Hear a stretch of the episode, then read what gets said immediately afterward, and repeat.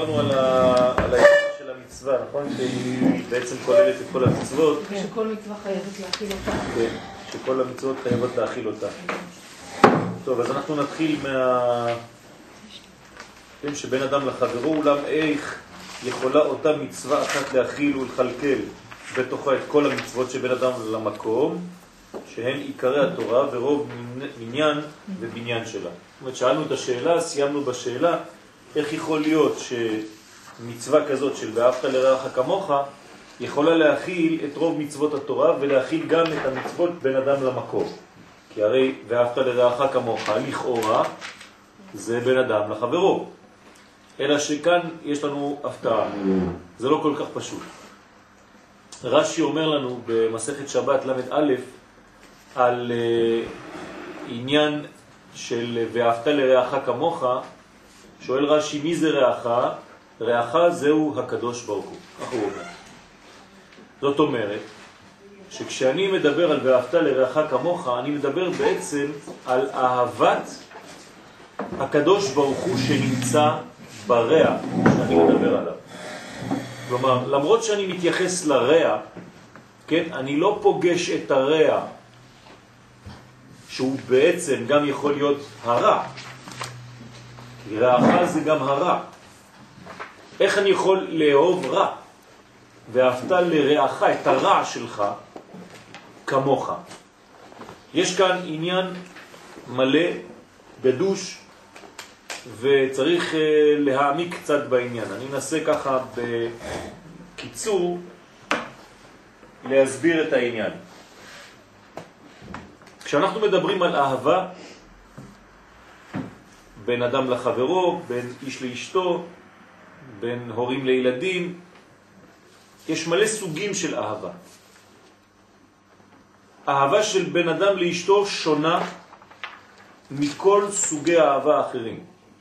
אסור לאהוב את אשתו, אסור לאהוב את בעלך, כמו שאבא אוהב ילד, כמו שהורים אוהבים, קרובי משפחה אוהבים וכו' וכו'. למה? כי יש הבדל עצום בין שתי האהבות האלה, בין שני סוגי האהבה. האהבה הזאת של הורים, של קרובי משפחה, של... זה אהבה טבעית. האהבה הטבעית הזאת היא נובעת מעצם העובדה שיש לנו קרבה. כלומר, חסר לה משהו שזה בעצם הבחירה. אין בחירה באהבה של הילד שלי.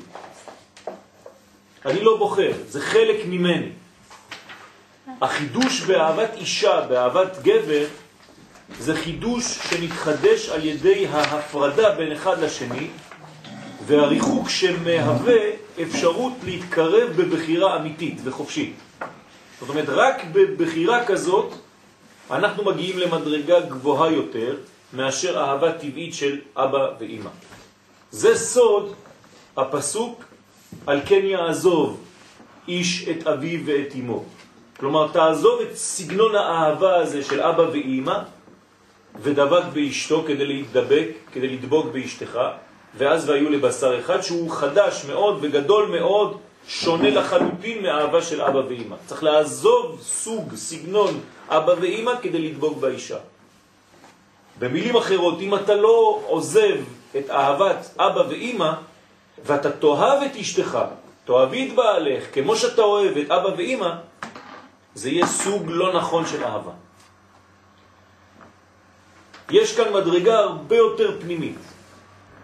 לא ניכנס לכל העניינים עכשיו, אבל אני חוזר למה שאמרנו. רש"י אומר ומגלה לנו סוד, רעך ואהבת לרעך כמוך, זה רעך, אומר רש"י, זה הקדוש ברוך הוא. הקדוש ברוך הוא נקרא רעך. זאת אומרת שכשאני אוהב את רעי, זה בעצם, כמו שהקדוש ברוך הוא אומר בשיר השירים, למען החייר ורעי, כן? ב ב לא בשיר השירים, בכל הפסוקים, אבל רעייתי בשיר השירים וכו'. זאת אומרת שהקשר בינינו לבינו זה קשר של רע. לכן, ואהבת לרעך כמוך, אומר רש"י, זה הקדוש ברוך הוא. אני צריך לאהוב בעצם את האלוהי שבשני. מה זה אומר לאהוב את האלוהי שבשני? אנחנו לא מבינים. אי אפשר לאהוב אלוהי, אנחנו לא יודעים מה זה בכלל. אז איך אפשר לאהוב? אז פשוט מאוד, אין לזה אפשרות לביטוי במילים. זאת אהבה שהיא למעלה מהגדרות, למעלה מן השכל, זה מין קליק, מורי ורבי קורא לזה קליק. כן? שאם אתה מרגיש ואתה חי את זה, זהו. כלומר, לפי עניין זה, לא צריך לפגוש אישה או גבר 30 פעם לפני שמתחתנים. זה שטויות. אדרבה, כל יום שעובר ואתה פוגש אותו יותר, אתה רק נכנס להגדרות שכליות יותר, ואתה רק מתרחק ממנו. כלומר, כדי להתחתן, חייבים להרגיש את הקליק הזה, והקליק הזה הוא למעלה מכל היגיון, למעלה מכל מילה, אין לי אפילו מילה בעברית כדי להגדיר את זה. ואם אתה מתחיל לחשוב, וכל העניין הוא רק שכלי בינך לבינה, אז יש כאן בעיה, זה אהבה שתלויה בדבר, בטל הדבר, בטל האהבה. אז יש כאן בעייתיות גדולה מאוד. לכן הדבר הוא מאוד מאוד מאוד גבוה, ומה זה הגבוה הזה? אנחנו קוראים לו בשם, שכינה. כשם שאני לא יכול להגדיר שכינה, כך אני לא יכול להגדיר את אהבתי אליה. זה משהו שבינינו, זה כוח אלוהי, זה נקרא רעך, זה האלוהי שביני לבינה. ואני צריך להרגיש את המשותף הזה, האלוהי הזה. זה אומר גם שאין דבר כזה, כן, אחד עם אחת, וממש רק הם מתאימים. כלומר, כמה שאתה גדול יותר בתורה, אתה יכול להתחתן עם כל אישה. בתנאי שהיא ישראל. אתה חייב להגיע למדרגה הזאת ויש לך באפשרותך לאהוב את האישה הזאת. וזה לא פספוס של אחת ונגמר כל העולם סגור בגלל שאיבדתי את האחת. זה אצל גדולי ישראל. זאת אומרת שיש אהבת ישראל כל כך גדולה שהיא מתאפשרת עם כולם. זה בניין גבוה מאוד שהוא קשה, קשה להבין אותו כי הוא לא נתון למדרגות של שכל והבנה, מדרגה שעוברת את הבחינה האנושית, השכלית, הרציונלית שלנו, והיא בגדר של שכינה ביניהם. אותו דבר בשביל אישה? אותו דבר בשביל אישה, כן. וזה מדרגה גבוהה מאוד, כן? זאת אומרת, אה, שיכולה להתחתן עם כל אחד? כן. בסדר? עכשיו, זה מוציא אותנו מעניין של... אז יש קליק עם כל אחד. מה? נכון. יכול להיות קליק עם כל אחד. עכשיו, יש וטו שכלי.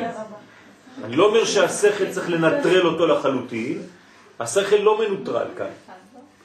אבל הוא צריך להיות רק בגדר של וטו, לדעת אם דברים יכולים להתאים בחיים, אבל לא הולכים לפגוש אישה ומתחתנים עם שיטה. כן?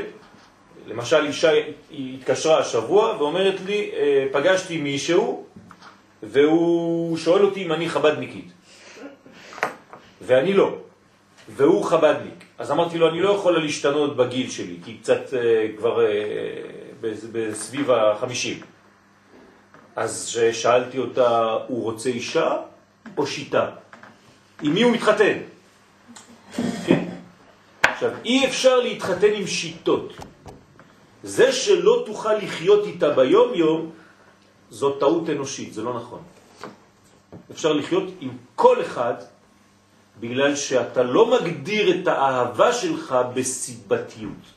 אם האהבה שלך היא סיבתית, אז כל דבר יתקע אותך, וכל דבר שלא תמצא משותף עם השני, אתה לא תאהב אותו ולא תוכל לאהוב שום דבר, ובעצם אתה לא אוהב אף אחד, כי כולם שונים.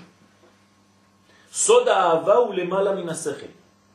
למעלה מכל המדרגות שאנחנו יכולים להגדיר אותם בסיבתיות שכלית רציונלית. הרבה יותר גבוה ולכן פגישה שתיים מספיק. אבל אחרי זה יש יום-יום. יש יום-יום, שם זה הבניין. זה בדיוק העניין של היהדות. זאת אומרת, מתי אני מתחיל לחפש את המשותף הזה? אחרי שהתחתנתי. ושם אני בונה אותו כל יום יותר ויותר. אני לא מחפש קודם כל לאהוב אותו מהבחינה השכלית שהכל יתאים לי, וכשאני מגיע לחתונה, שם אני לא יודע איך זה ממשיך. אלא החתונה היא ההתחלה של הבניין. לכן רק להכיר את הקליק הזה, המשותף, זה מספיק. ברגע שמתחתנים, אז הבניין מתחיל להיבנות יום, יום, יום, יום. כל יום מוסיפים, מוסיף והולך. יש כאן מדרגה מאוד פנימית, רק כדי להגדיר לכם את העניין הזה של ריאך. ריאך זה הקדוש ברוך הוא, דבר שאני לא יכול להבין אותו, לא יכול לתפוס אותו, אבל זה ככה, אין לי סיבה. במילים אחרות, אם שואלים אתכם למה את אוהבת אותו, למה הוא אוהב אותך, אל תגידי בגלל, בגלל, בגלל, בגלל. כל בגלל כזה שובר אותך. מה זה המצב של אהבה? כן? המצב של אהבה, עכשיו את, השאלה שלך זה הביטוי. הביטוי של האהבה. אז בשביל זה צריך הקדמה. כן? הקדוש ברוך הוא אוהב את עולמו. איך הוא מבטא את זה? הוא נותן לעולמו. עולם, חסד, ייבנה. חסד זה לא במובן התורני של נתינת צדקה.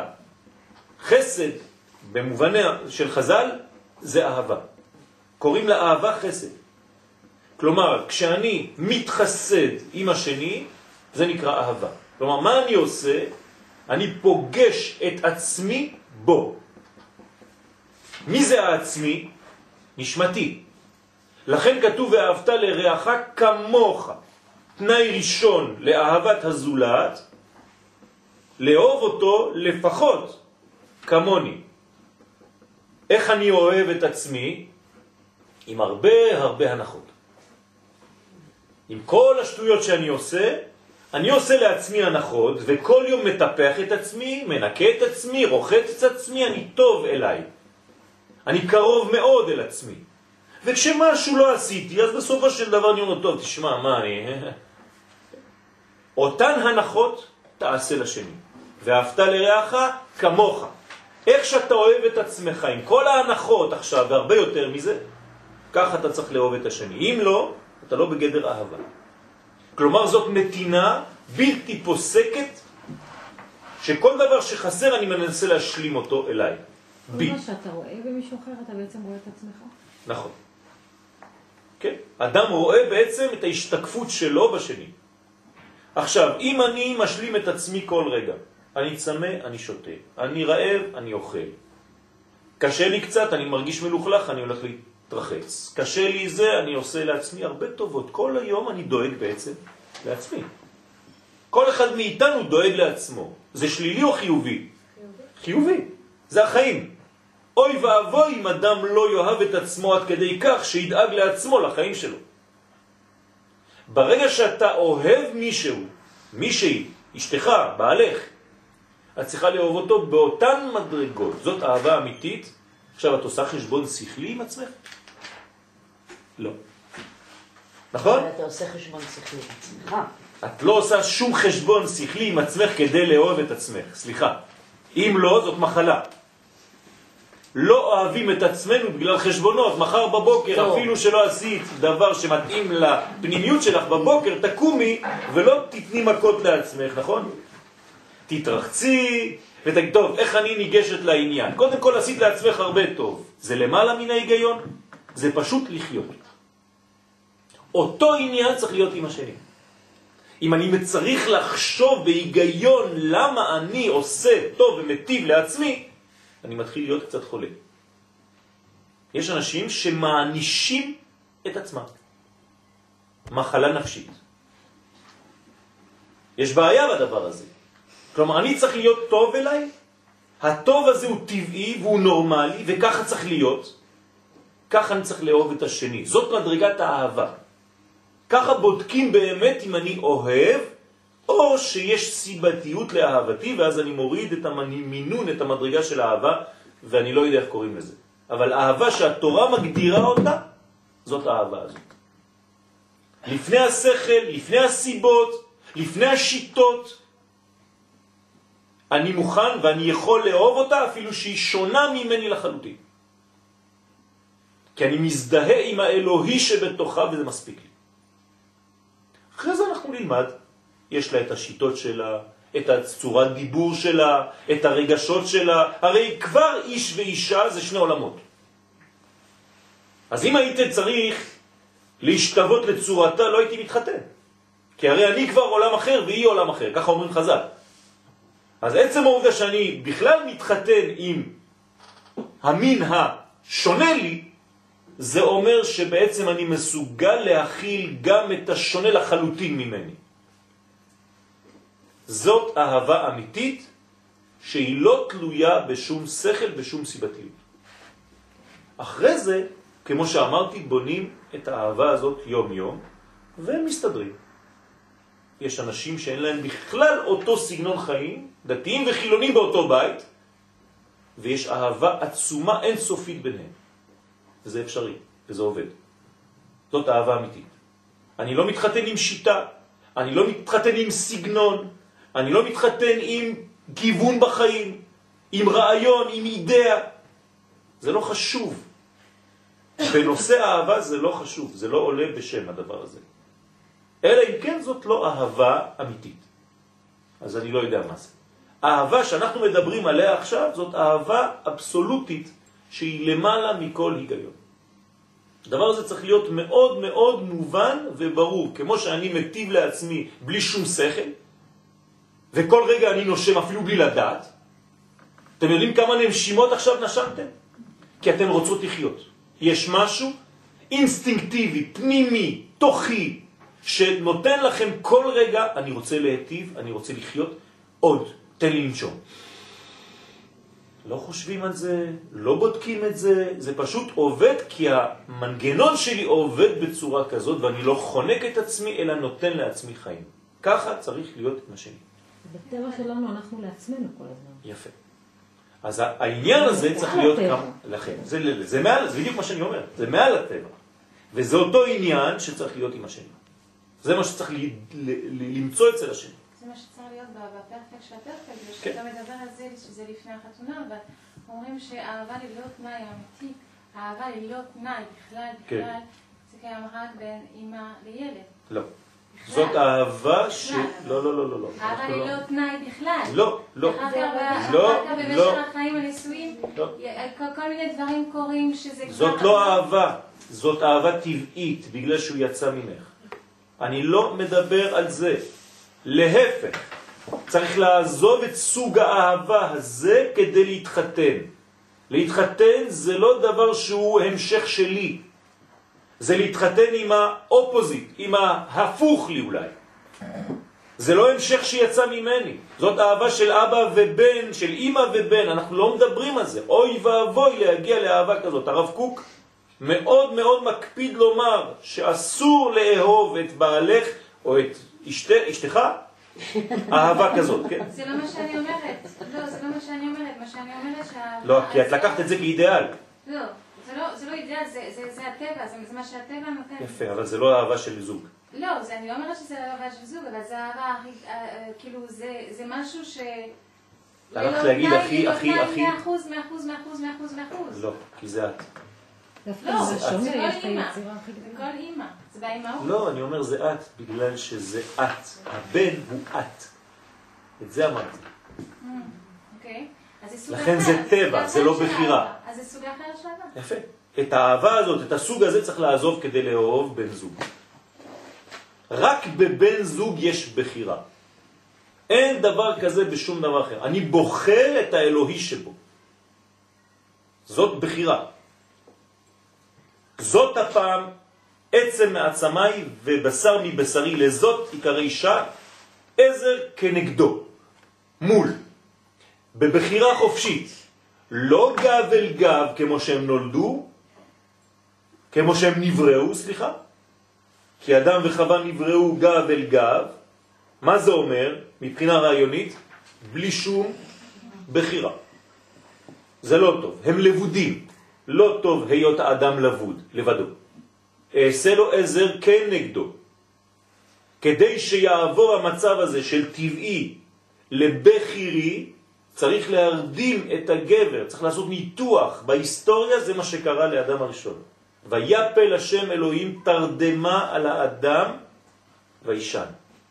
ויקח אחת מצלעותיו, ואז הוא בונה את האישה, וכבר האישה עכשיו הוא יכול לקום ולהגיד, לא רוצה לראות אותה. אבל הוא בוחר בה, בחירה אמיתית. ולכן אסור להתחתן עם אישה בלי לראות אותה. ככה כתוב. שמא יראה בה דבר מגונה ותתגנה בעיניו. אומרת הגמרא, זה כבר טעם, נכון? אבל הגמרא מוסיפה עוד דבר שמשנה את כל מה שהיא אמרה לפני כן. שנאמר, ואהבת לרעך כמוך. כבר משנה את כל התמונה. עכשיו בלבלת אותנו. עד עכשיו אמרת לי, אל תתחתן איתה שמה תמצא בה דבר מגונה. עכשיו אתה אומר לי, מצווה מדאורייתא שנאמר, ואהבת לרעך כמוך, וזה אני כבר לא מבין, כי רעך זה קודשא בריך, אומר רש"י שם במקום. לאהוב את האלוהי שבה. כלומר שכינה ביניהם. אבל זה לא עניין של לצאת ולהיכנס עם 200 שאלות, כן? אתה בא לשידוך, טוב. שאלה ראשונה, כן? ואתה מתחיל לעשות רשימה של כל העניין. יש לך קליק איתה, נגמר הסיפור. אין קליק, אתה לא תבנה בניין, אתה מתחתן עם 200 שאלות. אז אם יש שאלה אחת שלא שאלת פה והיא תופיע אחרי החתונה, מה תעשה? זה לא עובד ככה, זאת לא חתונה. וככל שיש פגישות יותר, הדבר מתקלקל. או נבנה. לא, כי זה החתונה. אי אפשר לבנות לפני החתונה. זה היהדות. יהדות זה כשמתחתנים, כן, אני אגיד לך גם סוד, אפשר להיות עם אישה במשך שמונה שנים, וביום החתונה להתגרש למחרת. נכון. למרות ששמונה שנים עבדו יפה. למה? כי לא היה דבק מבחינה רוחנית שמהווה העניין הזה של קידושים, כי הקידושים זה לא להתחתן עם אישה, וזה הסוד הגדול. אז עם מי אני מתחתן? זה לא סתם, זה לא אני והיא. עובדה שבברכה הראשונה בחופה, מה אנחנו מברכים? ברוך אתה השם מקדש את עמו ישראל על ידי חופה וקידושים. איפה החתן? איפה הקלה? הם לא עולים בשם, מה בלבלת אותי עכשיו? מי מתחתן עם מי? אני לא מבין, באתי לחתונה שלי או של הקדוש ברוך הוא עם כנסת ישראל. זה הסוד הגדול. כשאתה מבין מה קורה בחתונה, שאתה לא רק מצאת מישהי שתתאים לך כאן וזה מסתיים כאן ועכשיו, אלא אתה מביא עכשיו אלוהות ביניכם, ולכן זה חופתו של קודשא בריחו עם כל כנסת ישראל בחתונה הקטנה שלך, אז הבנת מה זה חתונה. זה נקרא שכינה ביניהם. כלומר, לא המשפחה בונה את עם ישראל, אלא עם ישראל מתפרט למשפחות. כמו הכלל שנותן לפרטים. זה לא שאנחנו בונים, בונים זוגות, זוגות, זוגות, ואז אנחנו בונים עם. לא. העם משפיע ויורד בין הזוגות, שכינה ביניהם. זאת הברכה הכי גדולה שיכולה להיות, שכינה ביניהם. וכל השאר זה אש אוכלתן, חז ושלום. מה זה האש אוכלתן? למה לא עשית ככה? למה עשית ככה? למה אתה כזה? למה זה? ולמה זה כל היום, כל היום, כל היום? הערות בעין במקום הערות באלף. זה הנזק הכי גדול שיכול להיות. וכל זה למה? כי אתה לא מקבל את אנוכי השם אלוהיך. אתה הפכת את אנוכי לאנוכי. זה אותן. אבל אתה ניגש לחתונה עם רצון לקבל לעצמך כיפים. אם מוצאת חן בעיניי, אני יכול לקבל ממנה למרות שזה בתת מודע. הופעת החתן, כמו הופעת הקלה לזוגיות, זה אני נותן, נקודה. הקדוש ברוך הוא לא מקבל מאיתנו שום דבר, הוא נותן. ואנחנו צריכים להתייחס אליו לא מקבלים ממנו, שואפים לקבל ממנו כמו חליבת פרה, חז ושלום, אלא תנו עוז לאלוהים ותנו כבוד לתורה, תנו, תנו, תנו, תנו. זאת הקבלה האמיתית. מקבלים כשנותנים. תקבלי אהבה כשתתני אהבה. תקבלי כסף כשתתני כסף. תקבלי שמחה כשתשדרי שמחה. וכו' וכו' וכו' וכו'. אם הדבר מתחיל ברצון לקבל, זה מתחיל ומסתיים בכלי הקטן שבנית לך לעצמך עד היום, וגם הכלי הזה לא מחזיק מעמד כי הוא אנוכי, והוא מסלק את אנוכי השם אלוהיך חס ושלום. זה בניין גדול מאוד. אנחנו מדברים כאן על האהבה, על האנוכי הזה, על ואהבת לרעך כמוך. הרעך זה קודשא בריחו, אומר רש"י. סוד עצום. מילה אחת שזרק רש"י שינתה את כל המצב. בסדר? אז אנחנו נמשיך בטקסט ונראה איך זה מתפתח. כן. אחד שהעניין של הרשימה הזאת שבאים עם השאלות, בדרך כלל כל, הרש... כל התשובות שאתה רוצה לקבל אתה לא מקבל, ובכל זאת מתחתנים עם אותם אנשים. למה? שזה מעל השכל. כשאני מקבל זוג שבא אחרי 30 פגישות ואני אומר לבחורה, מתי החלטת שאת רוצה להתחתן? מה היא עונה לי בדרך כלל? פגישה. ברגע הראשון. אז בשביל מה כל הפגישות אחר כך? אז מה זה משנה? כן. מה? אז מה זה משנה? בדיוק. זה... לא, כי זה, זה מזל, יש לה ברכה עכשיו, הקדוש ברוך הוא הציל אותה, זה יכול היה להזיק. כן? כי זה היה רק דברים שמורידים את ההרגשה הראשונה האמיתית להרגשות של שכל ולסיבתיות. זה הוריד את זה ממדרגה. כלומר, האדם או היא, הגבר או האישה, חזרו למצב של על כן התחבר איש אל אביו ואל אמו. מה זה אבא ואמא בתורת הקבלה? חוכמה ובינה. אם אתה נשאר בחוכמה שלך ובבינה שלך, ואתה לא עוזב אותם, על כן יעזוב איש את אביו ואת אמו, אז אתה לא יכול להיות ודבק באשתו. מה זה דבקות? זה שכלי? לא. מה זה חשק? זה שכלי? לא. ככה אתה צריך להיות. ואל אישך תשוקתך זה הבניין שהוא למעלה מן השכל. אבל בבחירה. וכשהורים אה, מונעים חתונה, אז לכן אמרתי שיש פה עניין שצריך, יש וטו, אבל צריך לדעת מאיפה זה בא, איך זה בא. מונעים, לא יכולים הורים למנוע חתונה אם הוא והיא רוצים, אין דבר כזה. אבל קליק לא יכול להיות גם שקר? אז זהו, תלוי איך מקבלים את זה, אבל הקליק הזה הוא צריך להיות דבר מאוד מאוד מאוד שמרגישים חזק מאוד. והוא למעלה מכל שכל והיגיון. אני אתן לכם דוגמה אחרת. יש דבר יותר גדול מזוג? אין, נכון? הרי זה הדבר הכי חזק. יש הלכה שבאה ואומרת לזוג הזה, תן לה גט. אתם נפרדים, נגמר. בית דין מתערבים, אומרים להם תתגרשו. למה? כי היא רוצה לעלות לארץ ישראל והוא לא. מה הקשר? אנחנו זוג, אנחנו אוהבים. לא. תשחרר אותה, תן לה כסף, היא נוסעת לארץ. אתה תישאר שם בפריס אם אתה רוצה. או להפך, הוא רוצה לעלות והיא רוצה להישאר שם, הוא מגרש אותה בלי לתת לה גרוש. ככה כתוב בהלכה. והוא עולה לארץ ישראל. אז אני לא מבין שום דבר. הרי הזוגיות זה הדבר הכי יפה שיכול להיות, מה עכשיו הכנסת לי את ארץ ישראל? אני חוזר למה שאמרנו לפני כן. בגלל שהבחינה הזאת של שכינה יכולה להתגלות רק כשעם ישראל בארצו, ועכשיו בנית בעצם מסגרת של עם, העם הזה לא יכול להתגלות בחוץ לארץ. אז ברגע שיש מחלוקת בחבילה הזאת, היא מתפרקת. תראו עד איפה ההלכה הולכת. זאת אומרת, יש יותר גדול מהזוגיות הזאת. מה יותר גדול מהזוגיות הזאת? מה שביניהם. הבחינה הזאת שנקראת עם ישראל, כנסת ישראל, וזה מתגלה בארץ ישראל. לכן כתוב בכתובה והדירה בארץ ישראל ולא יצא בלי שום רשותה וכו' וכו'. זה לא פשוט מה שאנחנו אומרים פה, זה דברים גדולים מאוד שמביאים קודש לזוגיות ולא סתם חיבור כזה רציונלי.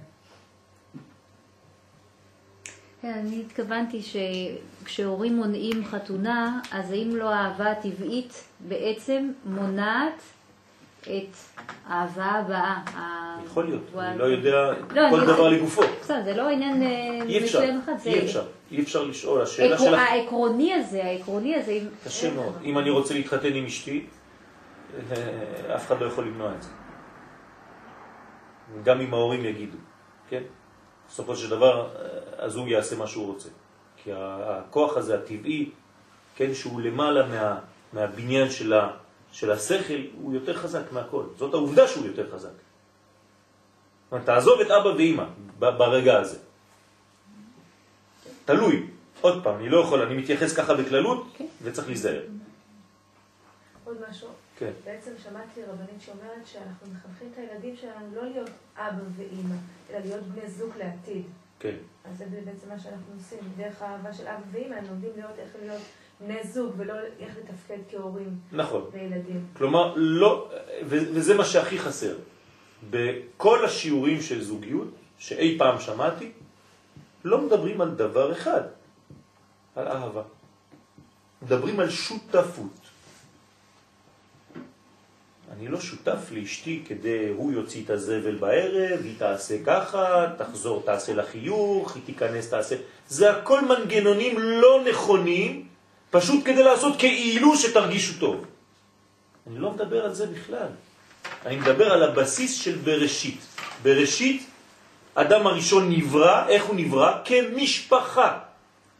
ככה מסתיים כל הטקסט של בראשית.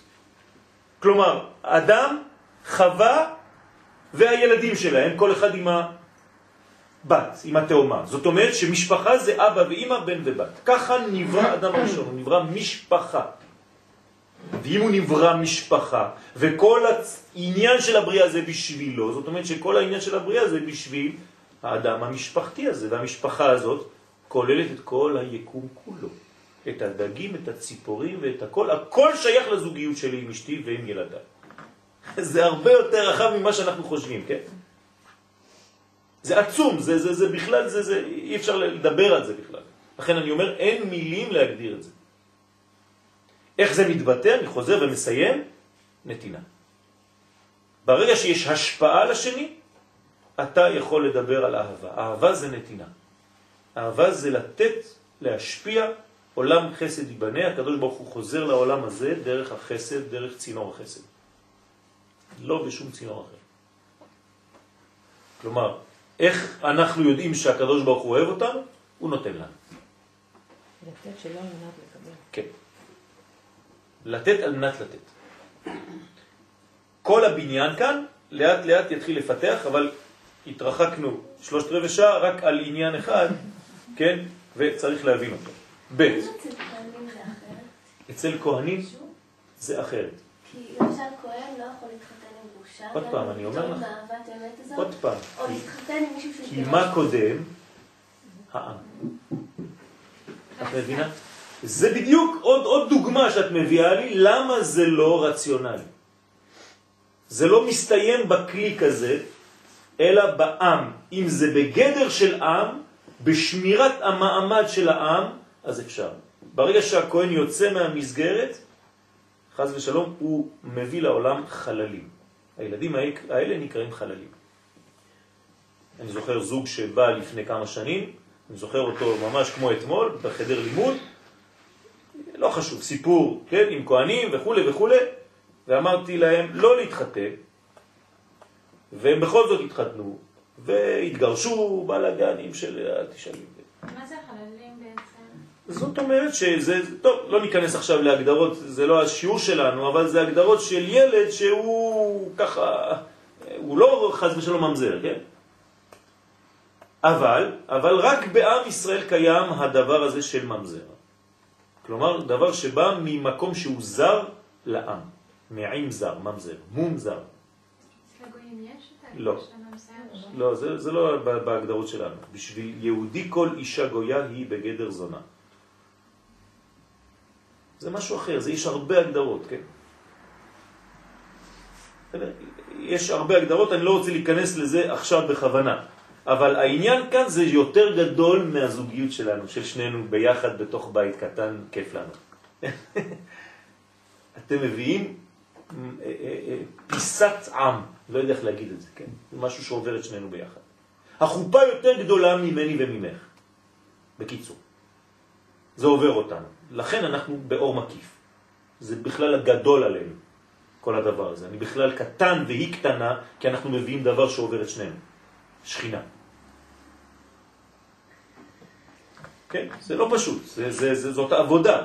וכל יום שאני איתה, אני בונה ומגלה עוד יותר את השכינה. כל יום שאני נותן, אני מחדש את הירידה הזאת האלוהית בתוך הבית. לא רק בבית, כי זה כלל ישראל. וזה הולך ומתפשט, מתפשט, מתפשט. זה דבר עצום. זה גדול מאוד, זה הרבה מעבר לקירות הפרטיים שלנו, כן? לכן כל חתונה קטנה, תראו מה אנחנו אומרים לחתן ולקלה, מזל שהם קצת באיזה היי כזה, הם לא מבינים מה קורה. כל המשמח חתן וקלה כאילו בונה אחת מחורבות ירושלים. וואי, מה באתי לעשות? סך הכל ראיתי איזה בחורה מוצאת חן בעיניי. מה, מלך, מלכה, עוד נותנים להם, והוא מתחיל לברך את כולם כמו איזה אדמו"ר. מה קרה? פשוט מאוד, זה לא אתה. יש אלוהות עכשיו שירדה בעוצמה כזאת שאתה פשוט צינור שכל מה שאתה מברך זה מתברך, אתה בשמחה, כל העוונות שלך בכלל לא קיימים, הכל נעלם תוך רגע אחד בזמן החופה. על ידי שהקדוש ברוך הוא מקדש את כנסת ישראל כשהוא מכניס את הטבעת לאצבע שלה, אם היינו יכולים לראות מה קורה ביקום, היינו מבינים. זה הסוד. ומי זה השכינה ביניהם? זה הרב שהוא המייצג הזה בין שניהם. זה שכינה ביניהם. הוא, הוא רק כאן כדי להמחיש, כן, מה קורה במעמד הזה. זה מדרגות, מדרגות עליונות מאוד. זאת אומרת שבמשפט, שהאהבה היא טבעית, אבל היא מבינתנו. נכון, ו... אבל אהבת אישה היא בחירית. כן, אוקיי. ומהות החיים בעצם החיים עצמם, בגדול. כן, כן. זה יותר גדול מכל, זה בדיוק כמו החיים. במשפט. בדיוק כמו החיים והחוכמה. מה יותר חשוב? החיים או השכל? זה אותו דבר. זה בדיוק על זה אני מדבר. כלומר, אני מתרגם את זה למילים אולי שאתם קצת הבנתם יותר עד היום, זה אמונה. פשוט אני חי את הדבר הזה וזהו. זה למעלה מכל הגדרה, למעלה מכל סיבתיות וכו' וכו'. מדרגה עצומה, פשוט בקיצור, כן, אפשר לדבר על זה שעות, אבל הבנתם את הרעיון, זה לא סתם פגישה בין שני אנשים, אלא זה גילוי המשותף האלוהי שביניהם. וגילויו כל יום על ידי שאני ממשיך לתת כל יום. כל השפעה כזאת מביאה. והיו לבשר אחד. והיו זה סוד ההוויה, והיו. י' כ' ו' כ'. זה נקרא והיו לבשר אחד. כלומר, כל פעם שהם והיו לבשר אחד, זה גילוי הוויה. אז תראו כל הדברים, כמה הם חשובים בעניין הזה, וזה פשוט בניין, בניין אמיתי.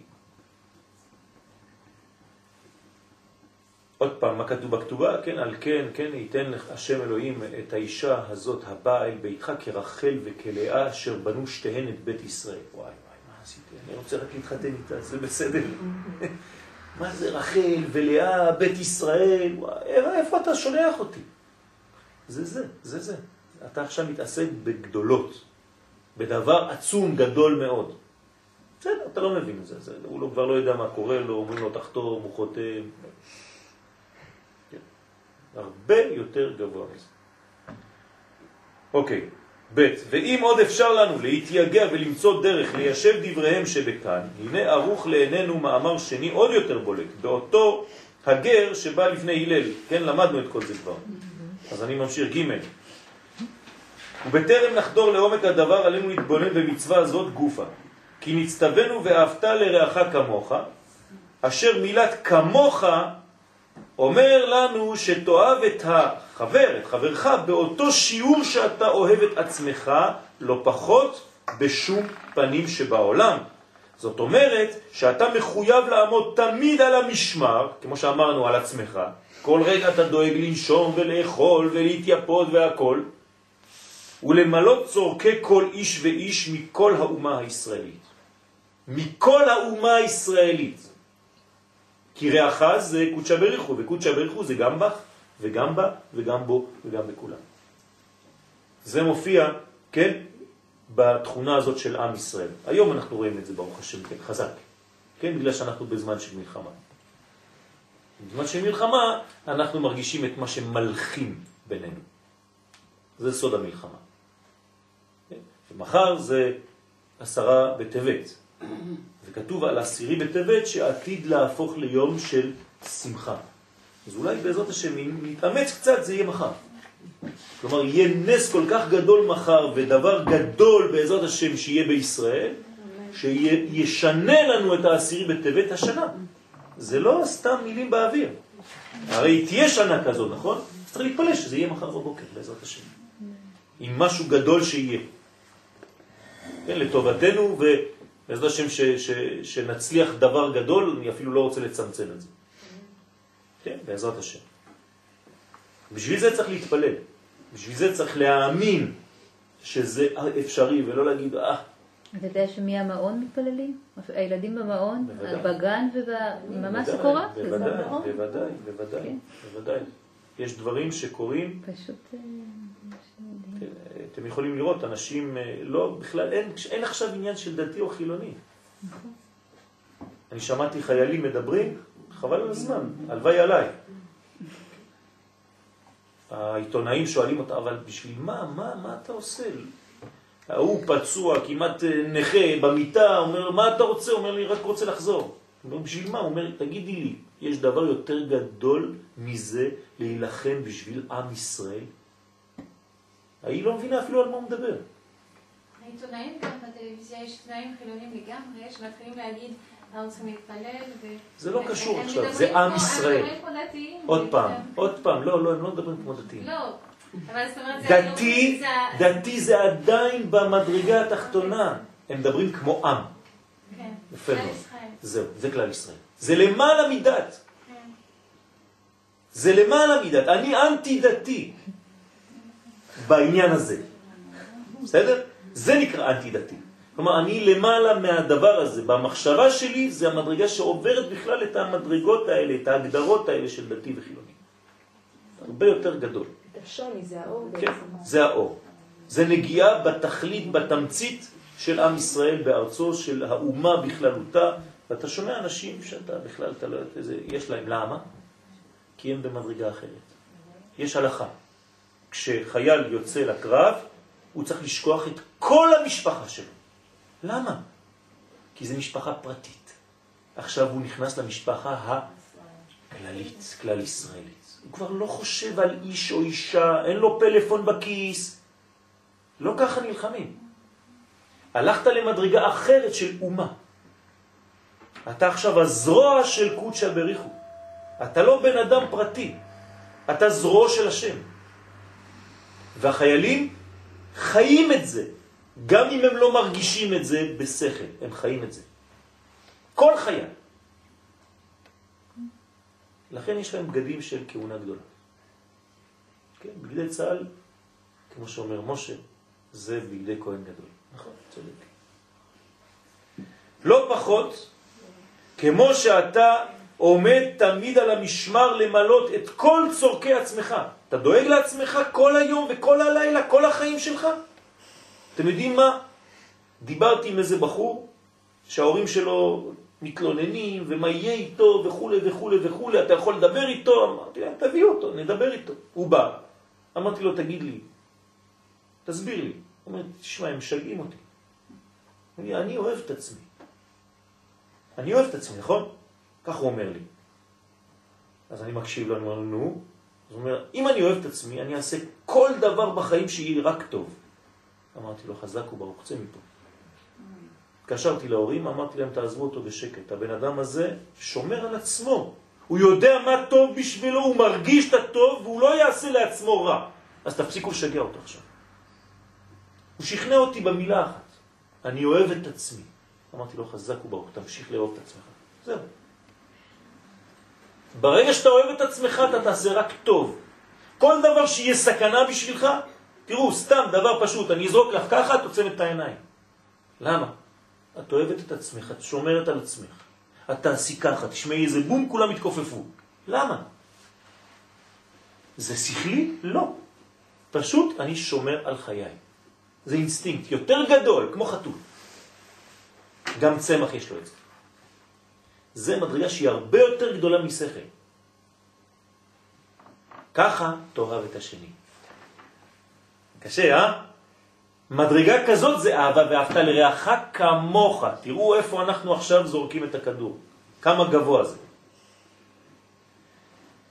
בעצם כמה אנשים צריכים לדאוג לי? כל עם ישראל. אני קם בבוקר כמו מלך, כולם דואגים ליואל. ואותו דבר כל אחד ואחד. ככה זה צריך להיות. אתם מבינים איך זה עובד?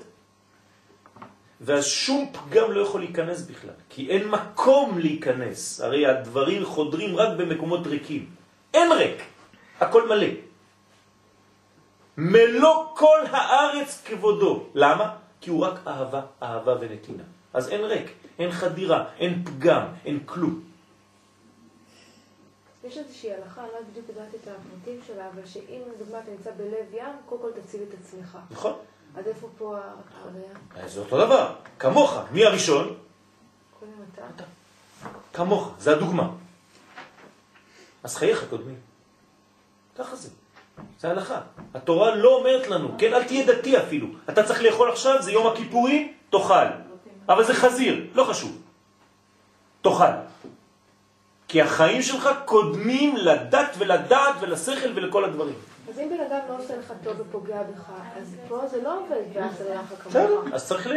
יפה, נכון. יפה. יש מדרגות שאנחנו אחד וצריך לבדוק ולברר. יש הרבה דברים. גם עם אשתי אני יכול להיות במחלוקות, אבל זה מחלוקות שהכל הוא בניין אחד גדול. ואני צריך לכבד את מה שהיא חושבת ומכבד את מה שאני אוהב, כי זה לא העניין של האהבה בינינו. העניין של האהבה בינינו הוא למעלה מזה. דרך אגב, זוג שרב ויודע בתת מודע שהאהבה שלו יותר גדולה מהמריבה הקטנה הזאת, אפילו לא דואג שהוא רב. אתם, אתם, מי שיודע, מי שנגע בזה יודע על מה אני מדבר. אבל אם כל ריב זה התנתקות, זאת אומרת שהיחס הוא, הוא לא יחס אמיתי, אין פה אהבה, יש פה דאגה כשכל דבר קטן שובר את החבילה. אתם מבינים על מה אני מדבר, כן? זה פשוט. כשאתה יודע שאתה אוהב את עצמך ברמות כאלה שאתה לא תעשה משהו נגד עצמך, אז כל הדברים הקטנים, זה לא יפגע במהות הפנימית שלך, כי את זה אתה שומר. אותו דבר בזוגיות. אותו דבר בעם ישראל. אשר זהו לגמרי מן הנמנעות, כן? כי לא רבים הם אשר יוכלו ביום העבודה שלהם למלות די צורכי עצמם, ואיך אתה מטיל עליו לעבוד ולספק את משאלות כל האומה. השאלה גדולה, הוא שואל פה הרב. הרי הבאת אותנו למדרגות כאלה שאני כבר מפחד עכשיו. איך אני אדאג לכל עם ישראל? מה, אני צריך לאהוב את כולם? מה, אני, מה הפכתי? מה הפכת אותי? למה? הרי גם לעצמי קשה לי, איך אני אדאג לכל האומה כולה? עכשיו, אתם רואים, אני הופך לכם את השאלה מיד. כן? לא להישאר ברמות של, אה, כן, רחוק, אנחנו חוזרים עכשיו למציאות. בכל זאת יש לנו פה טקסט, אנחנו צריכים ללמוד אותו, מה קורה. אני לא יכול לחיות ברמה כזאת. אז מה קורה? איך אני יכול לאהוב אומה שלמה? וזאת לא ייתכן כלל לחשוב שהתורה מדברת על דרך הגזמה. אין דבר כזה בתורה. לא מגזימים בתורה, כי על כן מזהירה אותנו התורה לא תוסיף ולא תגרע. כלומר, אם התורה אומרת לך, ואהבת לרעך כמוך, זאת לא הגזמה, אז אנחנו צריכים ללמוד מה זה אומר. לומר לך שהדברים והחוקים נאמרו בדיוק נמרץ. אין תוספות פה, זה הכל בדיוק.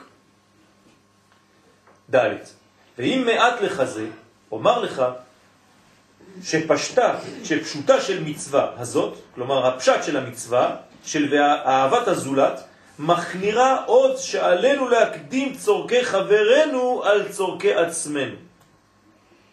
בעניין של הנתינה. כשזה לא נוגע לחיים עצמם, כן?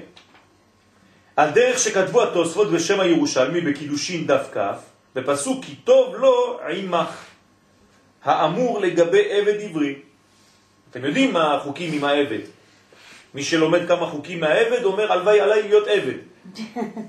כן? כי הוא רואה שהעבד הוא, אם יש מיטה אחת, העבד יושן על המיטה והוא יושן על הרצפה. אז מה הולך פה? וזה לשונם. הפעמים שאין לו אלא קר אחד, כן? הנה זה, זה הביטוי של חז"ל, יש לך רק קרית אחת, מיטה אחת, ואם שוכב עליו בעצמו ואינו נותנו לעבד, הרי אינו מקיים כי טוב לו עמך. לעבד עכשיו קר בגלל שלקחת את הכרית לעצמך ואתה בעלים. מה, לא מגיע לי? אני הבוס, הוא העבד שלי. לא. כי הוא צריך, אתה צריך לקיים מצווה אחת שנקרא וטוב לו עמך. כשהוא איתך צריך להיות לו טוב. אני הולך קצת יותר רחוק. כשמישהו פוגש אותי, הוא צריך להרגיש טוב. זה מה שצריך להיות עם כל אחד מכם. מישהו פגש אתכם, הוא עוזב אתכם, הוא נכנס לרכב שלו, הוא אומר, איזה כיף לפגוש את האישה הזאת. אתם משדרות את זה? זה מה שצריך להיות. מה כיף להיות לידכם. אתן נותנות כוח ועוצמה ושמחה וברכה ו... רוצים כל הזמן להיות בקרבה. זאת העבודה.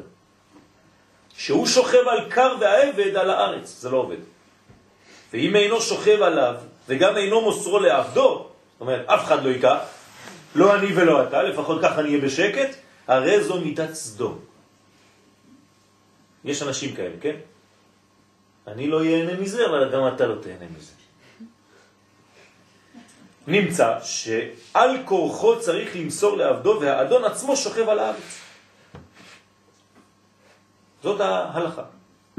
ונמצאנו למדים אותו הדין גם בכתוב שלנו, בשיעור אהבת הזולת, שהרי גם כאן השווה הכתוב את מילוי צורכי חברו כמו מילוי צורכי עצמו, כדוגמת כי טוב לו עמך. אז איך אני מגיע למדרגה הזאת? זה קשה מאוד. שבעבד עברי, באופן שגם כאן, במקרה, אם אין לו אלא כיסא אחד ולחברו אין כיסא כלל, יוצא פסק ההלכה, שאם הוא יושב עליו ואינו נותנו לחברו, הרי הוא עובר על מצוות עשה של ואהבת לרעך כמוך. כמה מצוות עשה, צריך להיזהר לא לעבור על המצוות האלה, כן? כי אינו ממלא צורכי חברו כמו שהוא ממלא צורכי עצמו. היום בעם ישראל, ברוך השם, תופעה חדשה. אתם רואים איך האנשים מתחבקים ומתנשקים כשהם רואים אחד את השני? כולם אחי, אחותי, וזה, זה, ברוך השם, זה, יש, חזרנו לאהבת עצמנו, וזה אחר כך מופיע גם כן ברבדים גדולים מאוד, כן, לאהבת אומתנו, לחוסן הלאומי, כן, כל הבושה הזאת שחווינו במשך שנים, עכשיו כולם אומרים, סוף סוף אנחנו קצת מרגישים כבוד לאומי. חייב להרגיש את זה, אם לא אתה מת. הרי מלכות זה מלך, מלך שמחל על כבודו, אין כבודו מחול. אסור לך, כי זה לא הכבוד שלך, זה כבודו של קודשא בריחו שעם ישראל יהיה גאה באומתו. והיום אנחנו צריכים להיות גאים באומתנו. זאת מצווה מדאורייתא. ואסור לעבור על הכבוד הזה ולהגיד לא, לא, לא, אולי מסכמים וזה לא. זה לא הכבוד שלך, אדוני. אם מחלת על כבודך, כבודך לא מחול. אבא שמחל על כבודו, כבודו מחול. רב שמחל על כבודו, כבודו מחול. אבל מלך, שום פנים ואופן. כי זה לא אתה, זה מלכותו יתברך דרך המלך. זאת אומרת שאתה צריך להיות בחוסן ישועות, בחוסן לאומי גדול וחזק, גאווה לאומית. גאווה לאומית. הרב קוק היה מסתכל, יוצא ביום העצמאות, הימים הראשונים של מדינת ישראל, והיה מסתכל במשך שלוש-ארבע שעות רק על הטנקים שעוברים.